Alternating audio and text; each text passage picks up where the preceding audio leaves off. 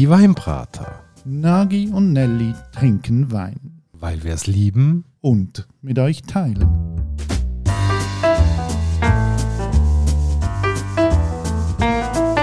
Hoi Nagi. Gianelli und hallo liebe Hörerinnen und Hörer bei einer weiteren Folge von der Weiterbildungswoche. Heute mal eins etwas zum Thema Serviertemperatur beim Wein.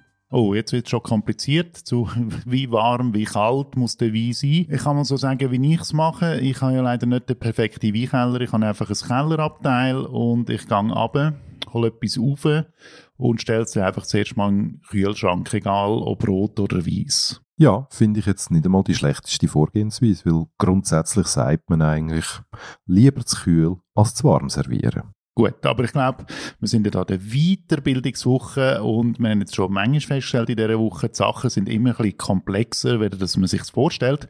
Und ich glaube, das ist auch bei den Trinktemperaturen durchaus ein bisschen so. Es gibt einfach gewisse Grundsätze, die wir hier jetzt mal ein bisschen anleuchten können. Grundsätzlich ist es so, den Wein lieber kühler servieren, weil warm wird er von allein. Man sagt ja auch, äh, wenn man ihn einschenkt, dann kann er locker gerade mal ein Grad zwei zulegen. Kalte Temperaturen haben schon bestimmte Auswirkungen auf einen Wein, nämlich es schwächt das Aroma ab, wenn er kühl ist und es verstärkt aber auch das Empfinden von Säure und Süße am Gaumen.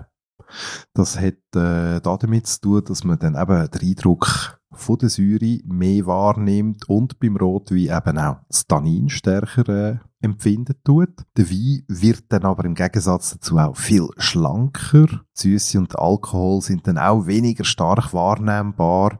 Das sind so Sachen, die dort mitspielen, wenn man einen Wein kühler serviert. Die Wärme hat äh, auch Einfluss auf den Wein. Es kann nämlich die Aromatik ein bisschen verstärken. Ähm, man kann den Alkohol, die Süße und den Körper vom Wein besser wahrnehmen.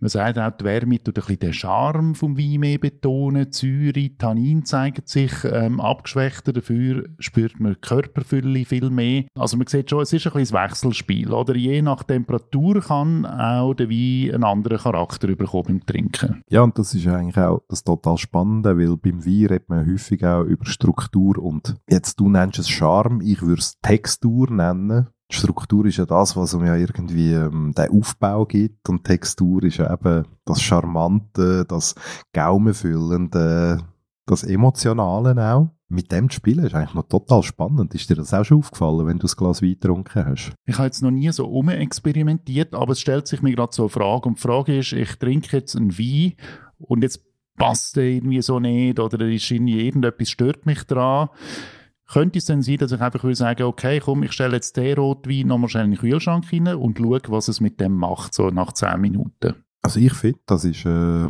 ganz ein toller Weg, dem zu begegnen. Weil man sagt ja auch, die ideale Serviertemperatur gibt's nicht. Das ist ja dein Gaumen, der das entscheidet. Und äh, dort finde ich auch irgendwo, dass was wir hier besprechen, das sind nicht fixe Regeln, sondern das sind Regeln zum Spielen damit. Weil schlussendlich eben, dein Gaumen ist dein Gaumen, mein Gaumen ist mein Gaumen. Und wenn man sich dort dann auch so ein bisschen die Freiheit gibt, ich glaube, dann wird auch das Erlebnis wie ganz anders. Und das finde ich also das Tolle daran, dass Temperaturen wahnsinnige Range auftun, sei es in der Wahrnehmung, aber auch, ähm, wie man vielleicht sein persönliches Weierlebnis anpassen kann. Man hat ja so im Kopf, Weisswein unbedingt kalt trinken, Rotwein unbedingt wärmer trinken, aber das stimmt gar nicht unbedingt. Das kann unter Umständen sein, dass ein junger Rotwein eigentlich viel besser zur Geltung kommt, wenn man den sogar noch ein bisschen kühler würde trinken als jetzt irgendein Weisswein. Wenn du einen jungen, weißt du, so fruchtigen Rotwein hast, oder? Wenn du die Frucht noch zusätzlich willst betonen, wir haben es jetzt gerade vorhin gehört, oder? Tunnen ein bisschen kühler servieren, dann kommt auch die Frucht mehr zum Vorschein. Wenn es im Sommer heiß ist und du vielleicht auch nicht gerade ein Weisswein daheim hast, aber doch äh, ein Apro willst, ne? dann kann das auch wieder ähm, eine mögliche Spielart sein. Auf der anderen Seite kannst du aber auch eine Flasche Amarone auf dem Tisch haben. Und Amarone ist eher höher im Alkoholgehalt. Das geht irgendwie bei 14,5% los, geht auf bis 16, 16,5.